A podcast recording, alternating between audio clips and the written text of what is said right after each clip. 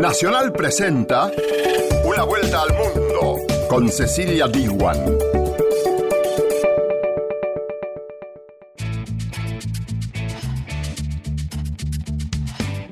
¿Qué tal? ¿Cómo te va? Bienvenida y bienvenido a Una vuelta al mundo.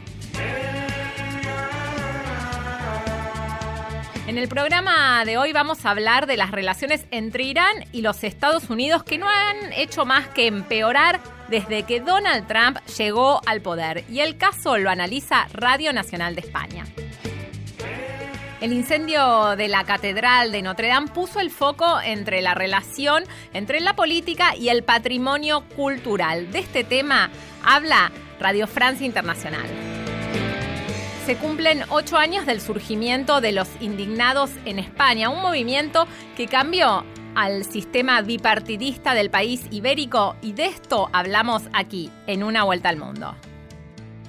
Estos fueron los títulos, te invito a que nos acompañes en el desarrollo del programa de hoy. Una Vuelta al Mundo. Nacional, junto a sus radios asociadas. La relación entre Irán y los Estados Unidos volvió a tensarse al máximo. Y es que el año pasado Donald Trump tomó la decisión de retirarse del acuerdo nuclear que en 2015 firmaron distintos países y retomar las sanciones contra Teherán. La salida del pacto de Washington llevó a que Irán decidiera esta semana suspender parte de los compromisos del acuerdo y volver a su carrera nuclear. Una vuelta al mundo. Nacional, junto a Radio Nacional de España. Las relaciones entre Irán y Estados Unidos no han hecho más que empeorar desde que Donald Trump llegó al poder.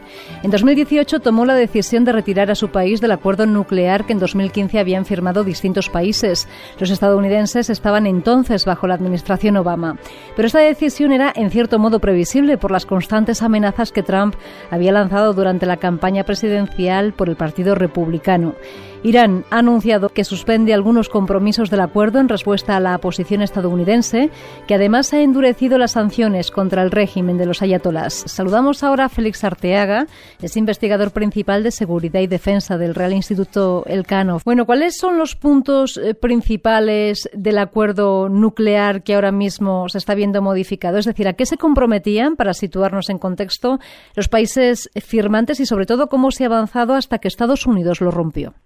Pues lo que se comprometían básicamente era a levantar las sanciones que habían impuesto a Irán por el programa nuclear. Irán dejaba de abandonaba ese programa y los demás eh, abandonaban las sanciones. Al retirarse Estados Unidos, no solamente ha impuesto sanciones unilaterales, sino que ha amenazado a todos los que comercian con, con Irán el tomar medidas, sanciones secundarias que se llaman. Con lo cual, la, eh, Irán se ve en el peor de los mundos porque ni puede desarrollar su programa nuclear como quiere, ni puede recuperar los ingresos económicos que tanto necesita para el desarrollo de la sociedad. Porque hasta ahora, Félix, eh, Irán sí ha cumplido con lo pactado, ¿no? Sí, hasta ahora el, el fin primordial que es evitar que tenga la, a una capacidad nuclear, esto se ha evitado.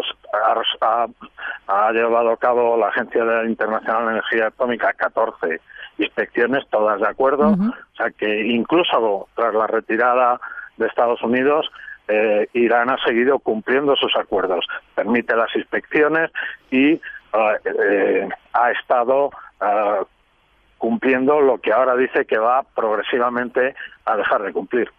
El anuncio hecho hoy por Irán significa que ya no limitará sus reservas de agua pesada y de uranio enriquecido, que era uno de los puntos acordados en, en ese pacto firmado con Estados Unidos entonces bajo la administración de Barack Obama. ¿Qué significa? ¿Qué análisis podemos extraer de esta decisión, sus principales consecuencias, aunque estamos a la espera de ese plazo de 60 días que ha dado también a los países firmantes ¿no? respecto a las sanciones? Pero, ¿qué significa eh, el anuncio hecho hoy? Pues lo, lo que significa es que finalmente Irán, después de esperar, o bien que los que han permanecido leales al pacto empezaran a, hacer frente a Estados Unidos y proporcionar a Irán los eh, medios económicos que se, se ha visto privado, Yo ha recurrido a la diplomacia, una muy buena diplomacia que tiene, y ha empezado una escalada. Amenaza con eh, empezar a dejar de cumplir alguna parte de los acuerdos, si en 60 días no se movilizan el resto de las partes para eh, compensarle económicamente o permitir eh, de alguna manera que las sanciones económicas no funcionen. Poco a poco eh, iremos, estamos en el principio de una escalada que poco a poco irá tensando la cuerda, pero de momento estamos solo en una fase diplomática. Este año que hemos estado en el que una parte no ha cumplido y el resto ha estado esperando a ver, esta parte ya se ha acabado. Sí, porque eh, ante esta decisión estamos viendo el posicionamiento que ya conocíamos de países como Israel, que dice que no va a permitir que Teherán fabrique armas atómicas, o Rusia, que se pone de parte del régimen iraní. Eh, lo estaba comentando, pero ¿se puede convertir Irán en un campo de batalla o de momento solamente estamos viendo la confrontación controlada solo a nivel diplomático? De momento estamos al principio de, una escalada diplomática. lo importante es evitar que, está, que Irán se retire completamente del acuerdo, porque entonces se aceleraría ese programa nuclear que preocupaba a Israel, que preocupaba a todos los países de la zona, que probablemente se verían obligados a imitarle, y desde luego que preocupaba a los firmantes, a los países europeos, a Rusia y a China. Si no se vuelve a la mesa de negociación, si Estados Unidos no reconsidera su postura, pues tenemos varios problemas. El primero es este que hemos mencionado. Mm. El segundo es que, claro, eh, las autoridades iraníes lo que ven es que las sanciones económicas les están creando un problema interno o una presión tremenda y los más radicales dentro ah, del sistema iraní están ganando puntos para eh, hacer todo aquello que Estados Unidos no quiere que, que apoyen a los movimientos eh, contra Israel o a los movimientos contra los países árabes o a los terroristas o que reanuden las actividades nucleares como pues eh, lo iremos viendo. Félix Arteaga, investigador principal de Seguridad y Defensa del Real Instituto Elcano, gracias por ayudar a analizarnos lo sucedido, las últimas noticias que nos llegan desde Irán respecto a ese pacto nuclear. Un saludo, gracias desde aquí, desde cinco continentes. Un saludo, muchas Adiós, chao. Adiós. Una vuelta al mundo por la radio de todos.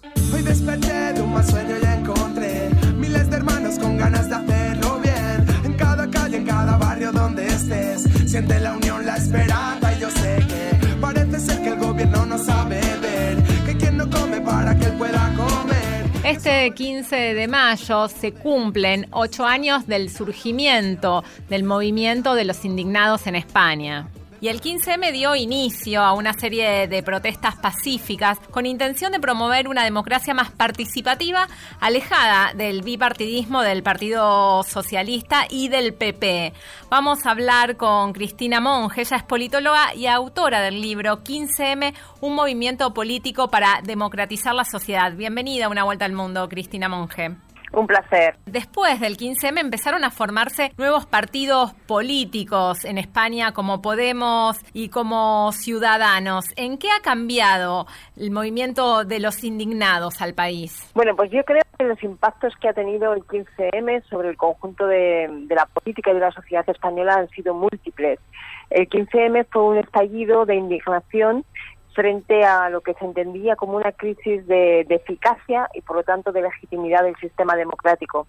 Eh, corría el año 2011 entonces y por aquellos momentos en España la tasa de paro juvenil entre los jóvenes se situaba por encima del 50%. El país estaba sumido en una crisis económica, al igual que otras partes de Occidente, y existía la percepción en la sociedad de que la política era incapaz de solucionar esos problemas y además que cuando los gestionaba, los gestionaba en interés de los que más tienen, de los más poderosos, de eso que se llamaba el establishment, o que se llama el establishment, que además eh, se veía como responsable de buena parte de, esa crisis. Eso hace que la indignación estalle en las calles y a partir de ese momento surge todo un movimiento de cuestionamiento de lo que, lo que ha sido y lo que es la democracia formal liberal tal y como la hemos conocido.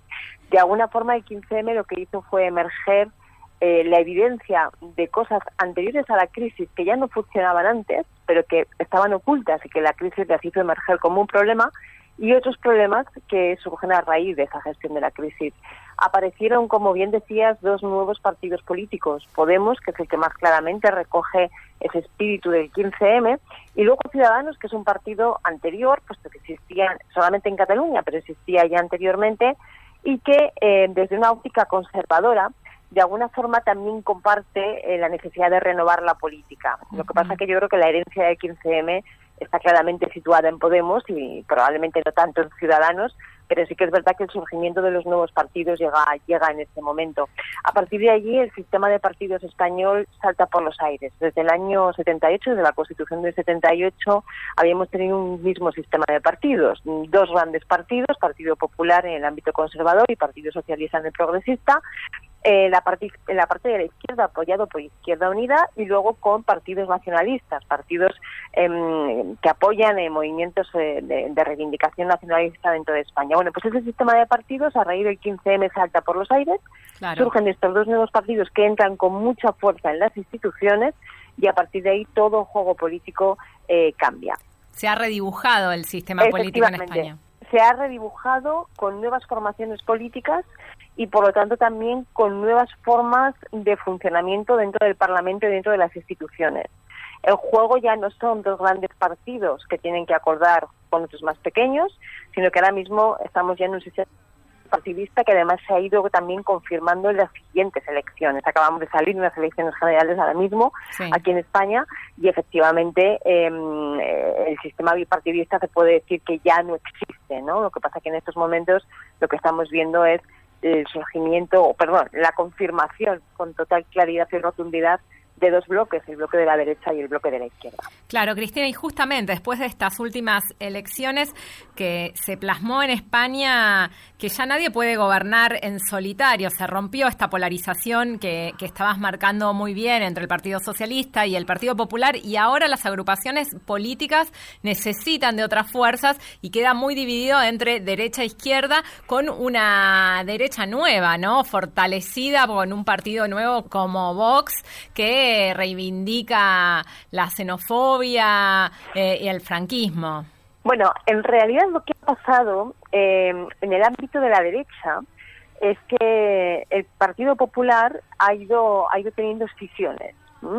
Eh, la escisión por la derecha más clara es Vox, como bien decía, es un partido de corte xenófobo, de corte racista, nacional populista, y ha sido, bueno, ha sido la gran sorpresa o la gran novedad, mejor dicho, de estas elecciones.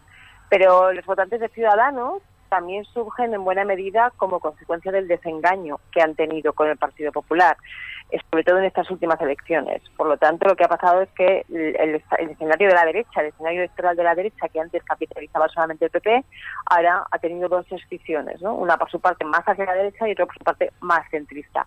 Y en el ámbito de la izquierda, Podemos de alguna forma está viniendo a cumplir más reforzado y con más representación el papel que Izquierda Unida tenía hasta, hasta el año 2015, el papel de una izquierda digamos que se sitúa a la izquierda del PSOE con una relación siempre em, conflictiva con el Partido Socialista, puesto que compiten por, el, por una, parte del electorado que es muy similar. Y el 15M evidenció una brecha tremenda entre los representantes y los representados, que eso provocó el alejamiento de los ciudadanos con el poder. ¿Esto todavía perdura hoy? Sí, sí, indiscutiblemente. Seguimos viendo que existe una distancia muy importante entre la ciudadanía y sus representantes. Seguimos viendo que ese grito que se, que se lanzaba en las plazas del no nos representan, todavía hay mucha gente que lo tiene muy presente y que siguen sin sentirse representados. Eh, estamos viendo que, mm, que, el sistema democrático tenía problemas en cuanto a, eh, a percepción de legitimidad de la ciudadanía y eso no ha cambiado. Por ejemplo, aquí el Centro de Investigaciones Sociológicas, que es un centro público que hace estudios eh, regular y paulatinamente sobre diferentes temas, eh, sitúa todavía entre, las, entre las principales preocupaciones de los españoles a la clase política, a la política. O sea, los políticos, aquellos que nos representan, eh, están entre el segundo, tercer, cuarto puesto en la preocupación de los españoles, lo cual quiere decir que efectivamente todavía hay una brecha importante y un motivo de preocupación importante. Claro, y más allá de este alejamiento y esta brecha que usted relata, Cristina Monge, ¿hay más participación, hay más movilización? Por ejemplo, hemos visto en Cataluña la, la movilización por la independencia. Después de este 15M, ¿hay más movimiento en las calles? A ver, yo creo que el 15M lo que supuso sobre todo y su gran herencia es una vuelta, una mayor politización de la sociedad y el descubrimiento para mucha gente de la potencia que tiene la acción colectiva, ¿no? De lo importante que es movilizarse y lo importante que es participar en política. No es casualidad que los 8 de marzo, los días de las mujeres de estos últimos años, hayan sido espectaculares en España. Están recogiendo también buena parte de esa herencia de, ese 15M. Después de las movilizaciones tremendas de los indignados a las plazas españolas, eh, hubo movimientos que surgieron en forma de mareas que se preocupaban de forma ya sectorial por cuestiones como la educación, como la sanidad, como los servicios sociales, etcétera. Es decir, yo creo que sí que hay, se ha generado una mayor cultura de movilización social respecto a los temas fundamentales que, preocupan en la sociedad.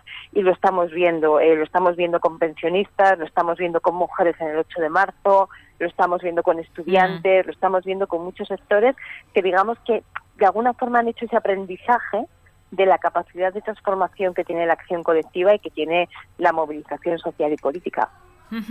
Y cuando estalló el 15M en España hace ya 15 años, también surgieron luego otros movimientos como Occupy Wall Street y el presidente de ese entonces de Francia, Nicolás Sarkozy, hablaba de la necesidad de reinventar al capitalismo. Usted como socióloga, como profesora de la Universidad de Zaragoza, ¿qué cree que resultó de esa gestión de la crisis de ese momento? Bueno, pues lo estamos viendo, nos lo dicen muchos indicadores. El principal resultante de esa crisis, de la gestión de esa crisis, ha sido una mayor desigualdad. Y efectivamente, cuando en el año 2011 estos movimientos nos decían que, el sistema hacía aguas, había muchos, eh, había una enorme cantidad de, pensadores, de, de personas públicas, de políticos que estaban abogando por un repensar.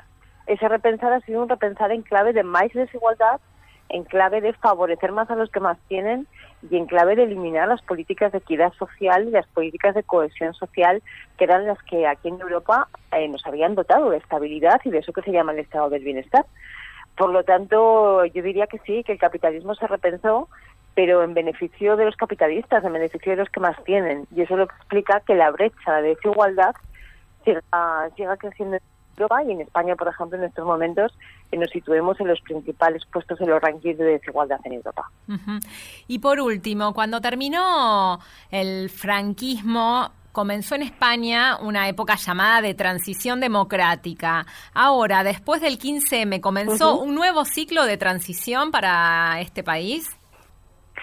Yo creo que sí. Yo creo que de alguna forma, aunque sea una metáfora llamarlo así, porque por transición entendemos esa transición de una dictadura a una democracia, pero hay muchos indicadores que nos están diciendo que, efectivamente aquel momento fue eh, un hito en la historia de España, que pasaba de una dictadura férrea a un sistema mm, democrático, poniendo el acento sobre todo en el diseño institucional del sistema. Había que crear instituciones, un sistema electoral, etcétera, etcétera. Eh, cuando todo eso pasa, eh, yo creo que transcurren unos años donde en España mm, se incrementa el nivel de vida, se adquieren niveles de confortabilidad, de comodidad, de seguridad importantes, y al llegar esta crisis es cuando surgen todos los problemas que algunos existían ya y otros existen nuevos. Eso da lugar a una segunda transición, una segunda transición en la que, como te decía antes, el sistema de partidos cambia radicalmente. Existe también una mayor apropiación por parte de la sociedad de la necesidad de participar en política. Hay una revolución tremenda porque además coincide con todo la llegada y todo el empuje de las tecnologías de la información y la comunicación entonces, hay una revolución también importantísima en el ámbito de los medios de comunicación, que son muy importantes.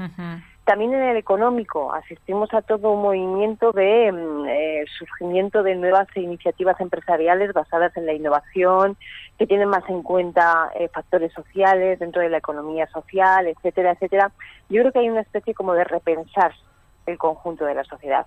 De hecho, mm, es muy curioso cómo estas elecciones generales que tuvimos hace un par de semanas, han tenido una de las mayores cuotas de, cuotas de participación desde esa transición, desde esa primera transición, e incluso en algún momento se puede hacer algún paralelismo entre el resultado electoral de esta, de esta convocatoria y las primeras elecciones democráticas que hubo en el país. Digamos que hay procesos que mm, faltarían perfilar un poquito más para poder caracterizarlo bien, pero hay procesos electorales que se están pareciendo también muchísimo.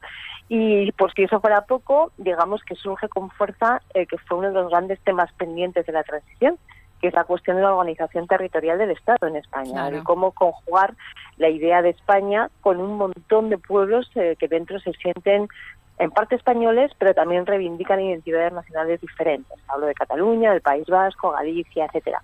Entonces, digamos que estamos en un momento, la crisis lo que nos ha hecho es como repensarnos como país y probablemente estemos ahora en un punto en un punto de inflexión donde esa segunda transición es posible que se encauce, que empiece a encauzarse ya y de lugar a un sistema de partidos diferente y probablemente ya estable. Pero eso está por ver todavía, eso es mucha aventura.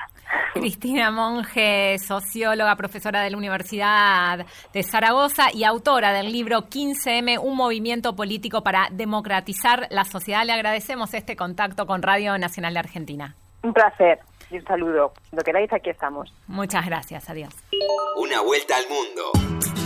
Nacional, junto a sus radios asociadas.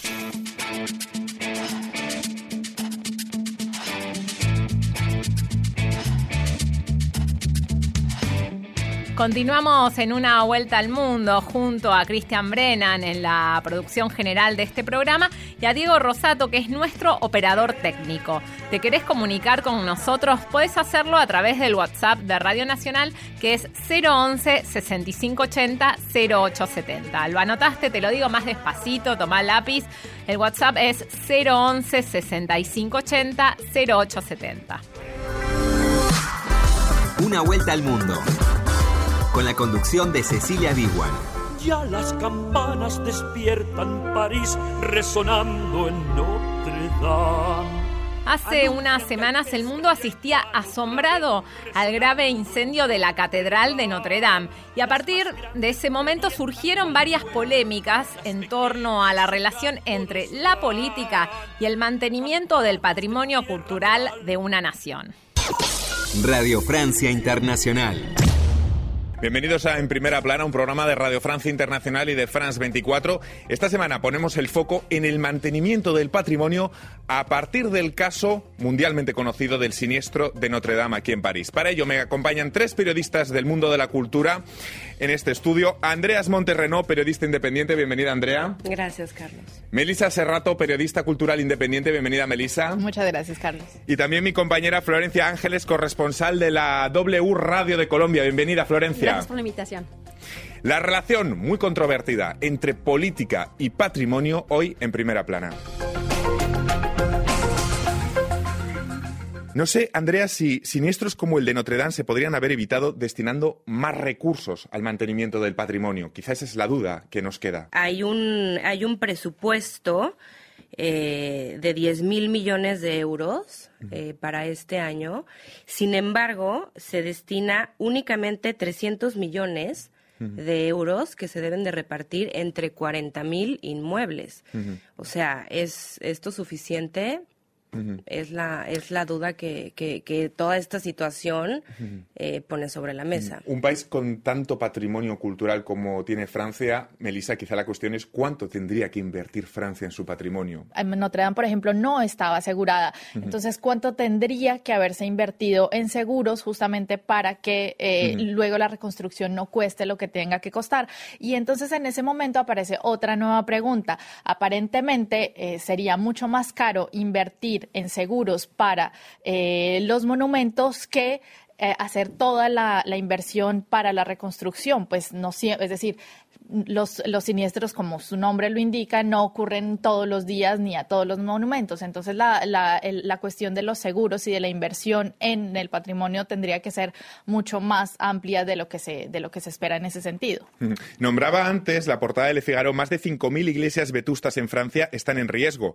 No sé si quizá el capítulo de Notre Dame puede ayudar a salvar otras iglesias que ahora mismo están en riesgo, Florencia. Sí, de hecho, esa es, digamos que la lección también que ahora nos deja Notre Dame de qué qué tan eh, frágil es algo que a veces vemos a diario, que, que, pensamos que todo el tiempo va a estar ahí y no. Entonces ya de hecho hay algunas propuestas de que parte de los fondos también que se están dando, del dinero que se está dando para Notre Dame, se vaya a otras iglesias y monumentos. Ya el gobierno dijo que no, que lo que se da es para Notre Dame, pero creo que de ahí va a relanzar justamente esta concientización para la ciudadanía y para el Estado, las autoridades, que tienen que eh, responder por esas iglesias, estas catedrales y otros monumentos que están igual o peor. Lo, eh, también ya lo decían, la Madeleine, que está también en riesgo, es, también es icónica para París, y otras, eh, otras iglesias, otros monumentos que finalmente están también en riesgo, Carlos. ¿Es un error la prisa política con la que el presidente Macron ha anunciado cinco años para toda la reconstrucción? Yo creo que esto responde más bien a una agenda política, a un calendario político que es el de los Juegos Olímpicos del 2024. Intentar construirlo en cinco años es tener una incomprensión total de lo que, lo que es el monumento y el estilo artesanal que es el, el, gótico. Otro gran debate apasionante que circula ahora por los medios franceses es esa reconstrucción debe ser una copia tal cual era Notre Dame o debe incluir elementos del siglo XXI. Hay que hacer una Notre Dame más moderna. Es un debate que apasiona a los parisinos. Cada dos de, los entrevistados dice que prefiere que se quede como antes, ¿no? Que sea una copia, idéntica. Exacto. Hay quienes dicen, bueno, sí idéntica, en el sentido de que vamos a preservar la aguja que, la aguja que hizo Viollet Duc, pero no que sea obviamente el mismo material. Además de que no se puede reconstruir el mismo eh, tal cual porque los árboles, los robles con los que se construyó ya no existen. Ya no existen. Muchísimas gracias a las tres y a todos ustedes aquí en Primera Plana. Seguís en Una Vuelta al Mundo por Nacional.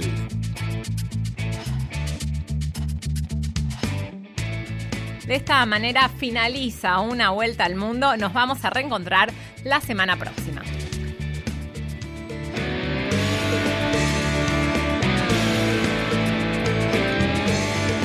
Una vuelta al mundo por la radio de todos.